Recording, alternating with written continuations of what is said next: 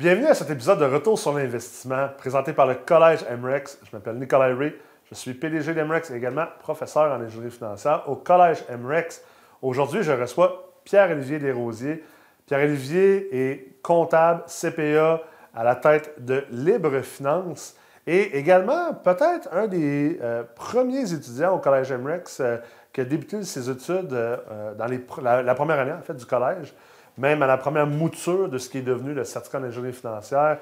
Euh, depuis ce temps-là, a eu un 4-5 ans d'évolution que je considère phénoménal, vraiment, vraiment introspectif, très intéressant. Je pense que vous allez apprécier énormément cet épisode. Donc, restez avec nous jusqu'à la fin. C'est clair que vous allez apprendre quelque chose et vous allez en être inspiré.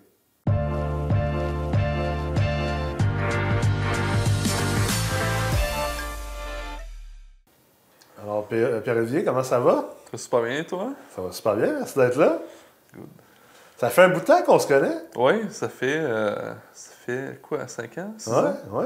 Tu as même été. Euh, tu étais quand même un des premiers étudiants chez MREC, je pense. Oui, parce que dans le fond, j'ai fait euh, le CMFE quand il s'appelait pas comme ça. Oui, oui. En début 2017.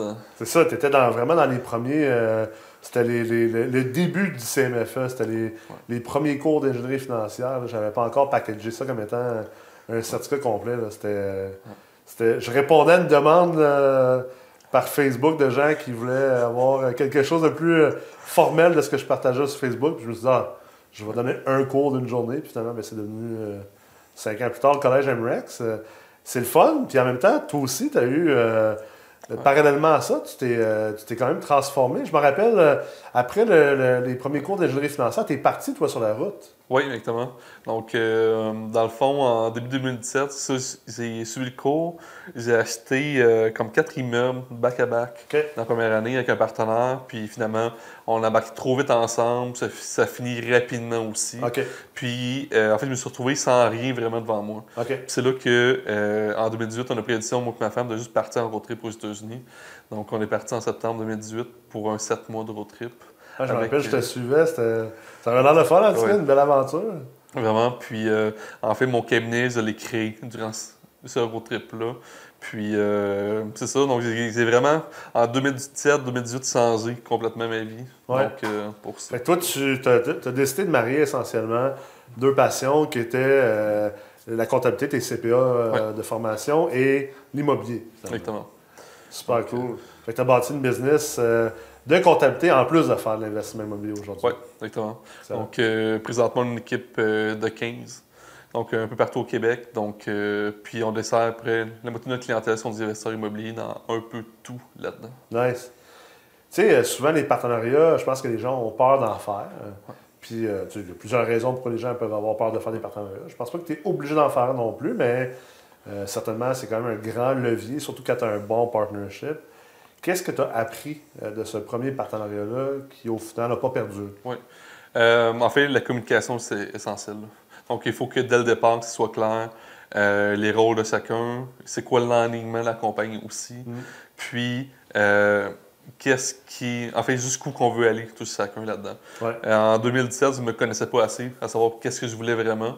Puis, en fait, je l'ai fait aussi pour l'argent et non pas pour les bonnes raisons. Donc, euh, ça fait en sorte que pour moi, quand les problèmes sont arrivés, c'est comme ça fonctionnait plus. Parce qu'au final, c'est ça, tu, peux pas. Euh, c'est tellement, tellement intéressant que tu dises ça, tu sais, d'un que tu ne te connaissais pas assez. Je pense que c'est l'affaire que les gens ne prennent pas le temps de faire assez, que ce soit en business, que ce soit dans les partenariats, de se connaître assez, d'établir ton profil d'investisseur, mais aussi, tu sais, qu'est-ce que tu veux dans la vie, ton why, ta, mission, c'est quoi tes valeurs aussi, là, tu sais. Euh, puis euh, c'est facile de tomber dans. Tu disais, ah, je le faisais peut-être pas pour les bonnes raisons. En fait, tu le faisais peut-être pas pour les bonnes raisons alignées avec ce qui était réellement tes valeurs. Oui, vraiment. Je pense que c'est plus ça, hein, c'est ça? Vraiment. Donc, euh, puis comme là, j'ai un nouvel partenariat depuis euh, quasiment six mois. Puis dès le départ, les, les, valeurs ont été déterminées, les rôles respectifs ont été déterminés.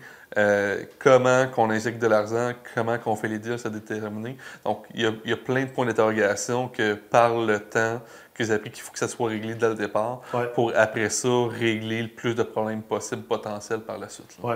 Puis, euh, puis, pourquoi derrière tout Oui, ça, exactement. Donc, euh, puis après ça, ben, c'est de, de, maintenir la communication constante. Mm. Donc, on se parle au moins une fois par semaine, tout le monde ensemble, pour juste être sûr que tout le monde est au même niveau puis qu'on puisse avancer.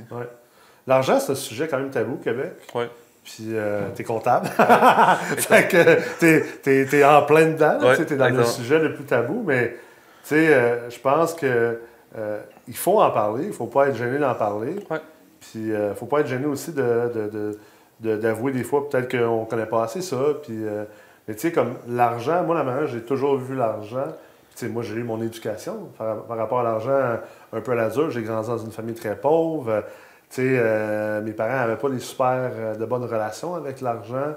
J'ai eu beaucoup de succès très vite. Je me suis planté, je me suis relevé. Tu sais, c'est un, un, un, journey, ça, l'argent. Je pense que tout le monde vit, euh, le vit très différemment. je suis convaincu qu'il y a beaucoup de gens qui l'ont vécu comme moi, il y a beaucoup de gens qui l'ont vécu autrement. Mais tu sais, au final, c'est correct de vouloir l'argent. Je pense que c'est une unité de mesure, d'un, de en affaires, souvent, on mesure le succès à travers l'argent. c'est sûr que si tu veux gagner en business, euh, ça. se mesure partiellement par ça. Puis je pense que aussi, ben, la, vie coûte cher. Puis ça dépend qu'est-ce que tu as envie de vivre et expérimenter dans ta vie. Fait moi, je ne vois, pas je vois pas ça comme étant quelque chose de négatif, d'avoir une motivation, d'avoir plus d'argent. Mais pour ma part, ce que j'ai aperçu dans ma propre vie puis dans la vie de beaucoup de nos étudiants, c'est que si c'est si ça qui est la fondation de tout ce que tu fais, ce ne sera jamais assez une fondation forte parce que il y a tellement de difficultés, puis il y a tellement de situations à régler puis à gérer. Puis l'argent, au final, euh, c'est pas ça qui va te, te permettre d'assender. Puis surtout que si tu le fais pour l'argent, mais que tu sais pas l'argent va te servir à quoi, ouais. tu peux bien l'accumuler. Ouais, mais si tu sais pas pourquoi que tu le fais, à un moment donné, quand tu te déconnectes. Puis moi, ma famille était très jeune euh, à ce moment-là. Mes deux filles avaient en bas de 4 ans. Puis je me suis rendu compte que je voulais être entrepreneur pour être libre de mon temps. Puis finalement, ils étaient menottés au partenariat. Je devais injecter l'argent aussi. Puis oui, j'ai fait de l'argent, mais de l'autre côté, ils n'étaient plus à la maison, ils ne voyaient plus grandir. Puis c'est là que ça a eu un disconnect pour moi entre les deux. Puis c'est là que là, là, je me connais mieux. Puis j'ai revu mes priorités. Puis ça me dérange pas de laisser un 20 000 sur la table si je passe plus de temps en famille. Ouais.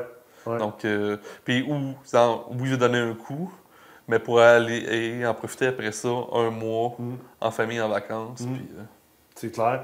C'est drôle, on dirait que tout le monde, pas tout le monde, mais il y a beaucoup, beaucoup, beaucoup de monde qui font l'erreur de on fait ça parce qu'on veut avoir plus d'argent pour avoir la, liberté, mais qu'au final, des fois, la liberté est, est quasiment déjà là. Puis là, tu, dis que je suis en train de sacrifier encore plus de liberté pour avoir de la liberté. Tu sais, comme.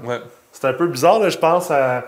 Je sais pas si ça. Tu dois sûrement connaître ça, mais tu sais, il y avait une espèce d'histoire d'un pêcheur. Ah oui, le, pêcheur mexicain, là, avec le, propriétaire, euh, en fait, le retraité américain. Là. Ouais. Donc, euh, ouais, tu te racontes? Oui, ouais, c'est bon. c'est une bonne histoire. Donc, euh, en fait, c'était un, pêcheur de poissons qui revenait de sa tournée à 11h le matin au quai. Puis euh, le, le, le, retraité américain va le voir, puis il pose une petite question, savoir, euh, il a vu qu'il y, a beaucoup de poissons en peu de temps. Puis, il demande c'est toujours comme ça Est-ce que tu, tu pêches tout le temps autant Il dit oui. Puis euh, après ça, genre, ils en profitent. on en a assez pour la famille. Puis ils se passent l'après-midi en famille. parce que le pêcheur, il sort comme une heure, puis il revient, puis le bateau est plein. C'est ça, exactement. Puis c'est là que le retraité, lui dit ben, tu pourrais en, faire plus. Puis après ça, genre, euh, t'as cité un autre bateau pour en, ramasser plus. Puis le, le personne est là, genre, pourquoi que tu veux pour faire quoi? Puis pour après ça, après ça, tu vas pouvoir euh, embaucher des personnes, acheter des plus gros bateaux, en pêcher plus. Là, tu n'auras plus besoin de pêcher, tu n'auras plus besoin de faire ça. Tu vas pouvoir relaxer avec ta famille. Oui, c'est ça, exactement. Que, puis là, le, le pêcheur, il se dit, ben, je le fais déjà. c'est ça. Euh, Pourquoi faire toute cette roue-là? Mais j'ai l'impression que des fois, en immobilier, les gens ont tendance à se compliquer les choses. Puis un peu embarquer là-dedans, tu sais, de de dire je veux de la liberté, ouais, mais comme, OK, mais là, tu, tu crées encore moins de liberté pour avoir de la liberté. Puis des fois, c'est aussi euh, parce que les gens sont impatients. le- Ouais. le, le- le mythe de devenir riche euh, du jour au lendemain en immobilier, là, ça prend du temps de devenir riche en immobilier, on s'entend. Puis plus que tu vas aller vite, plus qu'il va falloir que tu sacrifies probablement ta liberté, ton énergie, ta santé. euh, plus il va falloir que tu fasses des affaires tough, des affaires moins le fun. Fait que des fois, ça peut valoir la peine de dire Oh, t'as peu, là, on, on peut-tu comme se, se générer une croissance euh, plus naturelle? Puis, moi, je suis peut-être pas le meilleur à jaser de ça parce que je suis quand même quelqu'un qui va vite dans ma vie, puis je suis très. Ouais. Je suis un extrémiste, mais je moi, je suis bien là-dedans. Puis il y a des moments aussi que je sais comme. Peut-être que je vais ralentir pendant une période. Ouais. Mais c'est pas tout le monde. L'important, c'est de s'écouter, je pense, là-dedans. là. Oui, vraiment. Puis comme les deux dernières années en immobilier ou dans dans n'importe quel business, ils ont été en hyper-croissance pas mal pour tout le monde. Puis c'est là que présentement, qu'est-ce qu'on veut en immobilier, avec les- le financement qui est beaucoup moins facile qu'avant, ben pour moi, j'ai revu mon plan d'immobilier, puis oui, j'ai cumulé des emails dans la dernière année, mais là, je vais m'asseoir dessus, je vais faire des transactions différentes avec des partenaires, m'enlever un risque de gestion pour après ça, genre, restabiliser Ouais. mon temps aussi. Ouais. Donc, puis rééquilibrer tout. Ça, parce que tu peux pas être en croissance éternelle. non, ça. Attends.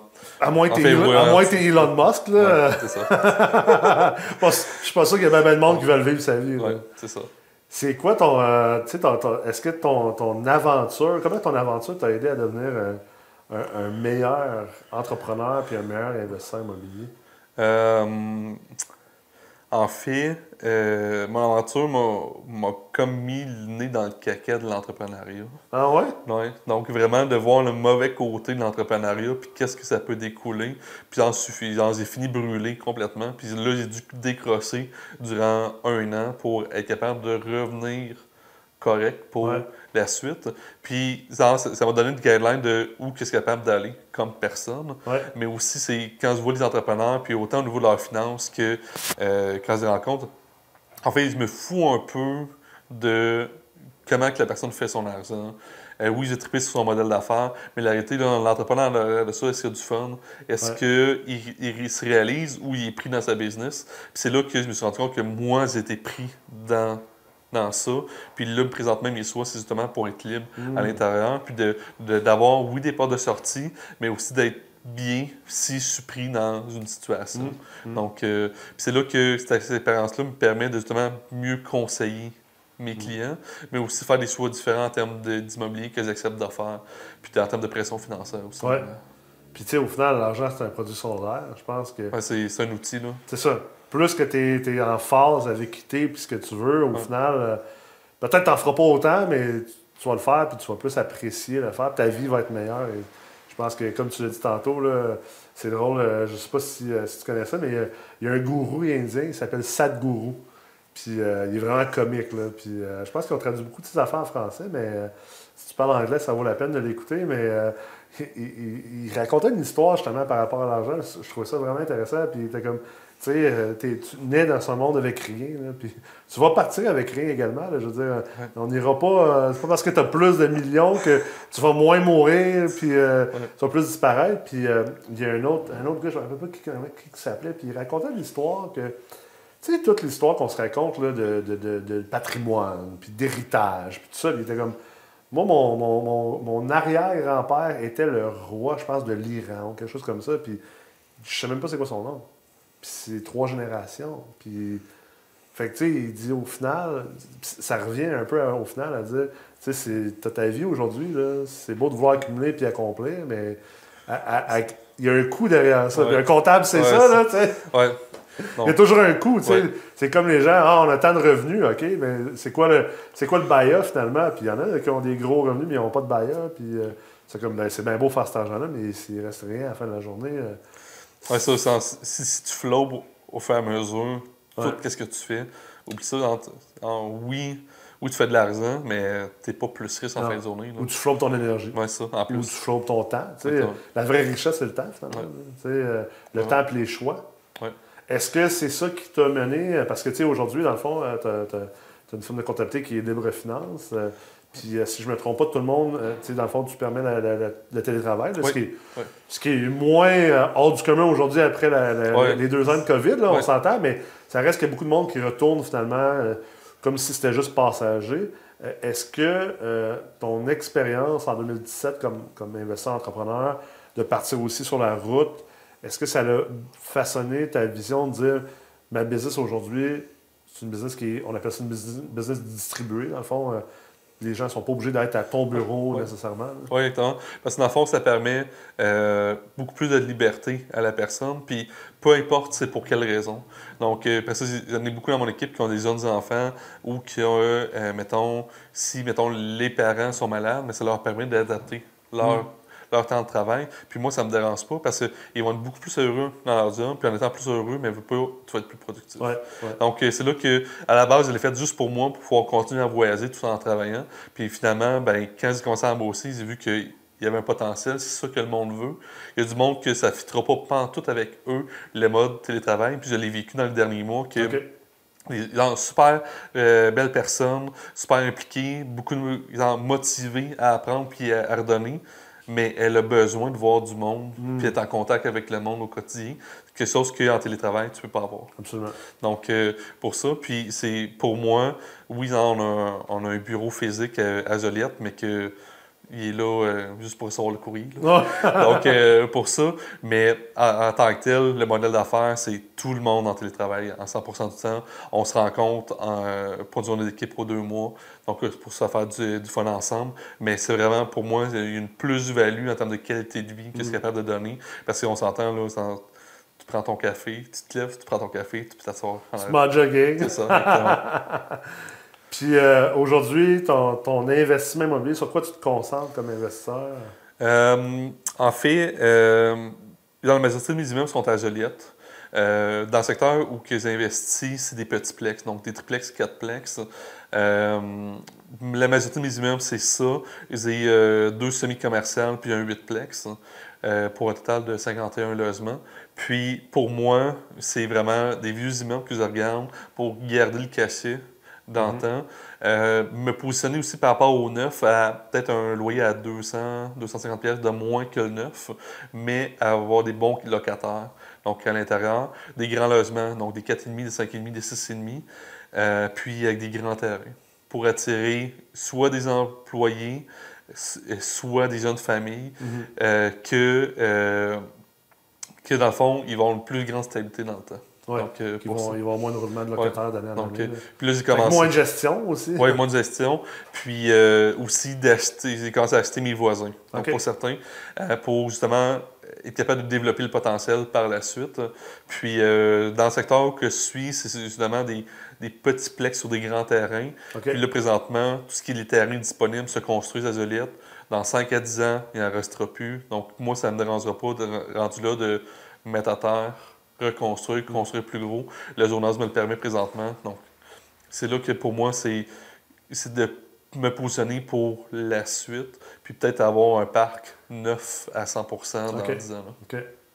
Puis euh, tes enfants, Oui, ils savent tout ce que tu fais? euh, oui. Ouais? En fait, ils ont commencé à se splitter les immeubles. Ah ouais, t'es eux, sérieux? ouais. Donc, euh, ouais, ils savent que- qu'est-ce que je fais. Euh, C'était plus facile avant la COVID des, euh, des impliquer plus, mettons, dans les rencontres avec les notaires, euh, avec les fiscalistes. Donc, je les apportais pour qu'ils puissent au moins apprendre une notion. Là, dans les derniers deux ans, ils étaient oubliés là-dessus. Par contre, je les, je les avec moi pour leur montrer les immeubles, leur montrer le avant, le après, le pendant, pour voir qu'est-ce que je fais. Euh, puis, le, le, le pourquoi en arrière de ça. Là. Ouais. Donc, euh, puis c'est drôle, mais il y, a- il y a un épisode des Teen Titans là, qui, qui parle d'immobilier durant 10 minutes, puis ça crunch les notions. T'es sérieux? Oui, vraiment, Ah, j'ai ouais. tombé là-dessus. Alors, les enfants écoutaient ça, c'est comme. Parce que mes enfants écoutent ça d'ailleurs. Ah, ok, mais alors, je dis, ah, écoute ça, là, parce que c'est ça qu'on fait. là. Ah, Donc, ouais. euh, puis dans le fond, il parle d'équité, de création de capital dans l'épisode. Puis, euh, en fait, pour genre, résumer dans c'est quoi? l'immobilier, ouais, Ouais. c'est ça.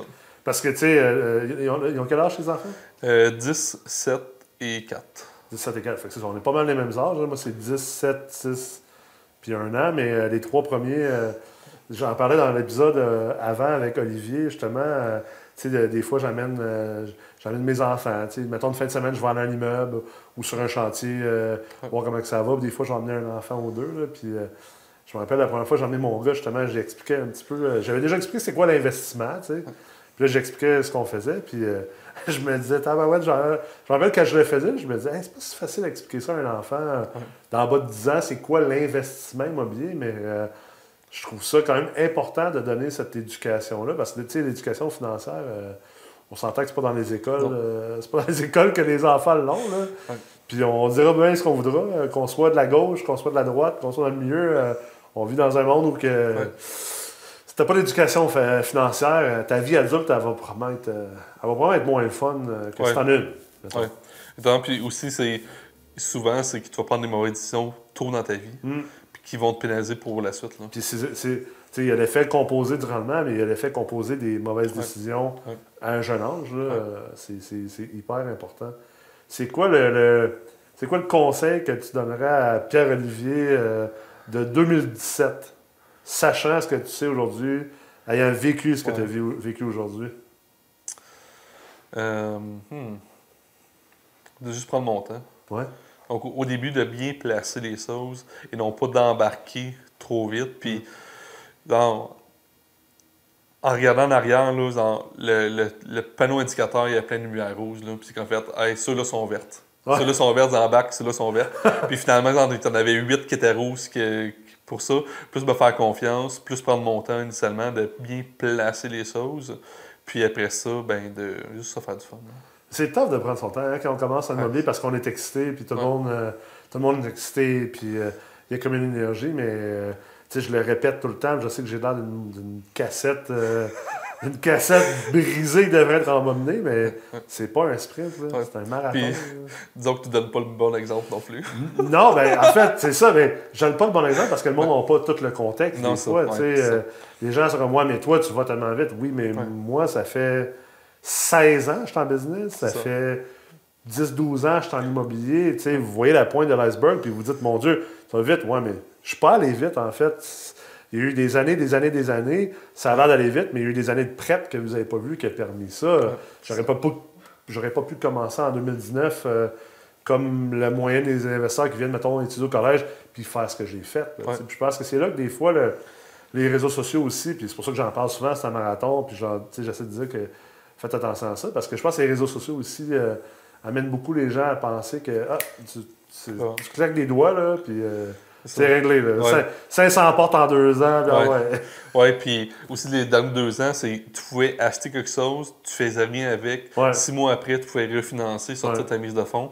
Puis en fait, dans tout le monde qui était en immobilier euh, avant les deux dernières années, ils en ont profité. Oh oui. Mais c'est sûr que la vitesse va risque de ralentir après ça. Mm. C'est normal en soi. Donc, on a eu une belle période. Puis pour moi, ça, c'est ça. J'ai cumulé, euh, cumulé 8 immeubles de plus dans mon parc dans les deux dernières années. Mais pour moi, genre, le prochain next deux ans, présentement, je ne le vois pas comme ça. Mm. Donc, je vraiment plus m'asseoir, capitaliser. Puis, c'est clair que c'est une autre chose que j'ai répété tellement depuis des années, à quel point que ça allait être important de devenir sophistiqué Ouais. comme investisseur. Ouais. Tu sais, euh, je me rappelle quand j'ai commencé à... Quand j'ai donné la première formation en 2016, tu sais, ça faisait déjà euh, un méchant bout que j'étais en immobilier, là, puis que j'avais jamais enseigné, j'avais jamais fait de, de vidéos puis de réseaux sociaux, puis euh, je le disais déjà aux gens à ce moment-là, c'est important de soit vous former, soit lire, euh, mais, mais, mais, mais l'immobilier ne sera pas ce que c'était. Sais, avant, tu avais le propriétaire de blocs, tu achetais des blocs, tu sortais ton cash. Ça sera plus ça. Sais, éventuellement, de plus en plus, l'immobilier va devenir de plus en plus sophistiqué. Il y a de plus en plus de la haute finance là-dedans. La compétition est plus grande, c'est plus populaire. Tu as de la grosse argent qui rentre dans le marché. Puis je me rappelle, les gens, euh, il y en avait qui se foutaient de ma gueule un peu sur Facebook. Ils disaient, Ah, il- fait juste dire ça pour vendre des cours. Puis là, aujourd'hui, je suis comme.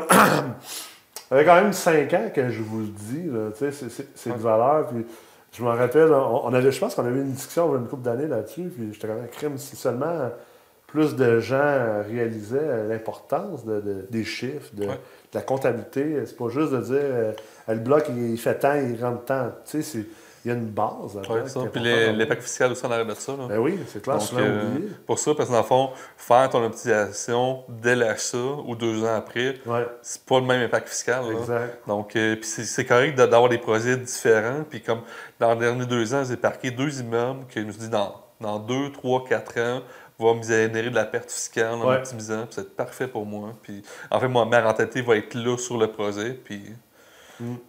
La notion de. Là, je suis sûr qu'il y a des gens qui nous Ouais, écoutent en ce c'est moment qui n'ont aucune base en, fiscalité, ils sont comme, what the fuck, de quoi qu'ils parlent? Ouais. La notion de dépenses courantes versus dépenses capitalisables. Si tu achètes un immeuble jour 1 puis que tu veux le rénover, euh, c'est pas la même chose que si tu achètes un immeuble jour 1 puis que tu- finalement tu fais juste la rénovation une couple d'années plus tard. Mais c'est là, c'est ça que ça démontre que crime, quand tu n'es pas obligé de, de devenir fiscaliste, puis comptable, puis, puis faire de l'ingénierie financière de haut niveau, mais c'est quand même ta responsabilité de comprendre les différents rouages Ouais. qui impactent ce que tu fais. Puis d'aller chercher des, des personnes qui vont t'entourer, qui vont te propulser, non pas Mm. te- t'a- t'arrêter. Parce que il se passe, le, le plus grand apprentissage de mes dernières années, c'était d'être bien entouré par les bonnes personnes en termes de conseillers, peu importe c'est quoi le domaine. Parce que si, puis là, on sort des périodes des impôts, là, des comptables qui, des, vraiment des comptables qui sont bons en, en immobilier, il y en- oui, il y en a, Mm. mais c'est pas la majorité. Non, là. non. Donc, euh, pour ça, c'est là que d'être entouré par la bonne personne qui va t'aider à te propulser, euh, te faire en sorte que tu vas payer moins d'impôts en, en bout de ligne, mais ça va être important pour toi. là. Tout à fait, c'est clair. Est-ce que, est-ce que tu veux que tes enfants investissent un jour avec toi en immobilier? Comment tu vois ça? En fait, euh, mon mindset a changé dans la dernière année. Mon focus présentement, c'est de rendre euh, mes entreprises pérennes dans le temps. La pérennité en soi, sans que mes enfants aient obligé d'être impliqués à Mm. l'intérieur. Donc, mon cabinet comptable, c'est qu'on a eu une paire croissance de parler, passer de moi tout seul à 15 en deux ans. C'est que je dois avoir les bonnes personnes pour que si demain matin je disparais, mais qu'il n'y ait pas genre 15 familles qui tombent, Mm. plus de travail, puis en 300 clients qui n'ont plus de comptable. Ouais. Donc, euh, pour ça. Puis au niveau immobilier, c'est la même chose, c'est que je veux m'entourer des bonnes personnes pour que si je disparais demain matin, ben là encore, c'est l'immobilier qui continue.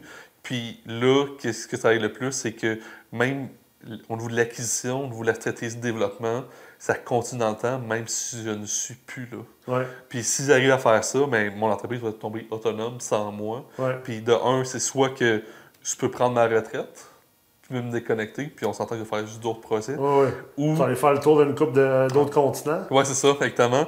Donc, ou, justement, après ça, c'est que genre, mes enfants vont pouvoir embarquer dans l'entreprise s'ils veulent. Ouais. Mais ça va être un choix pour eux. Ouais. Puis pour moi, c'est vraiment offrir le choix que s'ils veulent faire ça, ou s'ils veulent être, genre, faire n'importe quel emploi dans la vie, mais que ce soit pas une décision financière, mais qu'est-ce qu'ils veulent vraiment. Mm. Donc, et puis pour moi, si je suis capable de leur apporter ça, c'est ils auront fait ma job. C'est un méchant beau cadeau, en. C'est un, un méchant beau cadeau. Puis euh, je pense que c'est très noble. Puis c'est un rêve. Je pense que ça va être le rêve pas mal. Je pense que beaucoup, beaucoup d'entrepreneurs et d'investisseurs rêvent à ça. là. Euh, mais il y a un énorme travail. hein. Ouais. C'est l'automatisation. et à chaque fois, tu penses que, OK, là, ma Ouais, business, ça. ça roule. là. Ouais. Je l'ai vécu tellement souvent. Là, tu fais comme, ah, ma business, ça roule. Je peux commencer à lever le pied. Je peux commencer à disparaître un peu. Puis, euh, boum! Tu fais comme, ouais, finalement, il était peut-être pas prêt encore. Là, Ouais. tu sais. Mais c'est des itérations continuelles, je pense. euh, Exactement. Il y, a- il y a- Donc, il y a un beau plaisir à avoir là-dedans. là. Ouais. C'est quoi tu vois pour euh, le futur, euh, le futur proche dans tes investissements, dans ta business? Euh, en fait, mon, mon focus des deux prochaines années, en fait, la prochaine année va être beaucoup plus en termes de génération de cash flow Mhm. qu'en termes d'investissement. Donc, euh, pour ça, avec le marché qui se resserre, je pense que c'est beaucoup plus important de générer du cash flow dans nos immeubles, puis focuser là-dessus, que nécessairement en création de valeur, surtout quand le financement ne va pas être là au bout de la ligne. Ouais. Donc, euh, c'est là que pour moi, mon focus est plus là. Puis aussi stabiliser, parce que je veux pas euh, accumuler des, des immeubles. C'est, souvent, c'est tu prends la clientèle de l'ancien proprio, c'est pas nécessairement la clientèle que tu veux. Donc, stabiliser mon parc aussi. Puis, euh, là, présentement, avec mon nouveau partenariat, c'est vraiment un focus de faire des transactions que je ne faisais pas jusqu'à maintenant, euh, découvrir des choses, puis aussi focuser sur les forces de chacun Mhm. là-dessus. Qui, euh, en fond, euh, depuis six mois, euh, il y a plein de trucs qui me disent que je l'applique dans mon parc là, au fur et à mesure, qui m'aident en soi, puis vice-versa. Puis dans, dans le fond, pour moi, c'est d'être capable de construire quelque chose qui va juste perdurer dans le temps. là. Et non pas que ce soit un, un foot pike. Ça, c'est vraiment intéressant parce que, dans le fond, je sais, euh, je pense avec des gens de la Meurthe, d'ailleurs, euh, Ouais. vous avez fait un groupe d'investissement pour aller euh, monter un parc. Ouais. Tu as déjà ton parc à toi, Ouais. à, à Joliette, mais, sais, je sais, des fois, j'ai l'air de pousser le partenariat. C'est juste que moi, je crois. Je trouve qu'il y a Ouais. beaucoup plus d'avantages que de désavantages. Puis après ça, le monde en fera ce qu'ils voudront. Mais c'est intéressant, ça, de, d'aller chercher des apprentissages dans ton partnership à gauche. Ouais. Puis que ça puisse aussi servir, exemple, parce que tu as déjà bâti à droite. là. Très, très intéressant. là. Puis comme là, on a trois PA en cours. Puis aujourd'hui, on a profité, vu que je venais dans la coin d'aller les visiter. Mais ça m'aurait pas dérangé de pas aller les voir. Puis rester quand même. Puis tout ça. Parce que pour moi, les photos étaient là, la rentabilité est là, l'évaluation est là, des conférences dans les chiffres. C'est ça l'important. Excellent. Écoute, on est déjà rendu à la fin de l'épisode. hein. Ça va vite. Ouais. Les gens sont toujours surpris à quel point que ça va vite, euh, mais euh, ça a vraiment été un bel épisode, euh, P.O. Merci beaucoup d'avoir été là. Je suis vraiment content de, de voir ton évolution. C'est le fun de t'avoir vu évoluer au fil des cinq ans. Puis euh, je pense que tu es un exemple pour, pour beaucoup. Puis euh, je te félicite. Puis euh, on se revoit bientôt. Merci beaucoup d'avoir été là aujourd'hui. Merci de l'invitation. Ça fait plaisir.